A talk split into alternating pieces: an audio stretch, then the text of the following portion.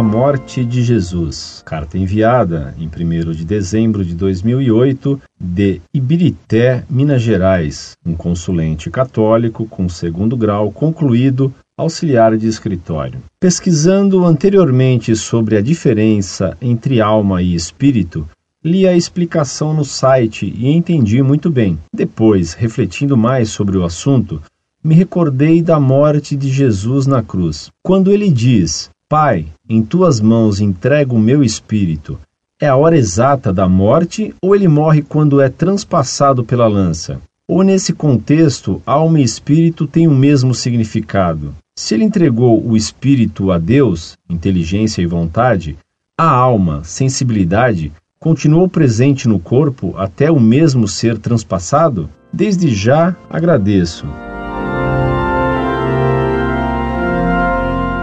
Muito prezado, salve Maria. A morte de Cristo é um mistério da fé que não podemos compreender.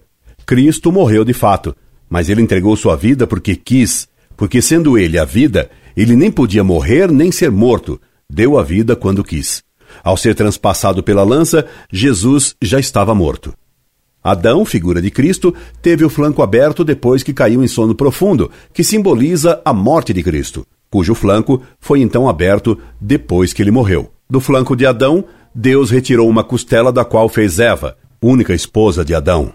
Do flanco de Cristo saíram sangue e água, de que foi feita a igreja, única esposa de Cristo. Quando Cristo morreu, houve de fato uma separação da alma humana, inteligência, vontade e sensibilidade de Cristo de seu corpo. O que nunca se separou de Cristo foi sua divindade. Mas isso é em que consiste o mistério da morte de Cristo. Deus lhe conceda um ano novo pleno de graças. Incorde Jesus Semper, Orlando Fedeli.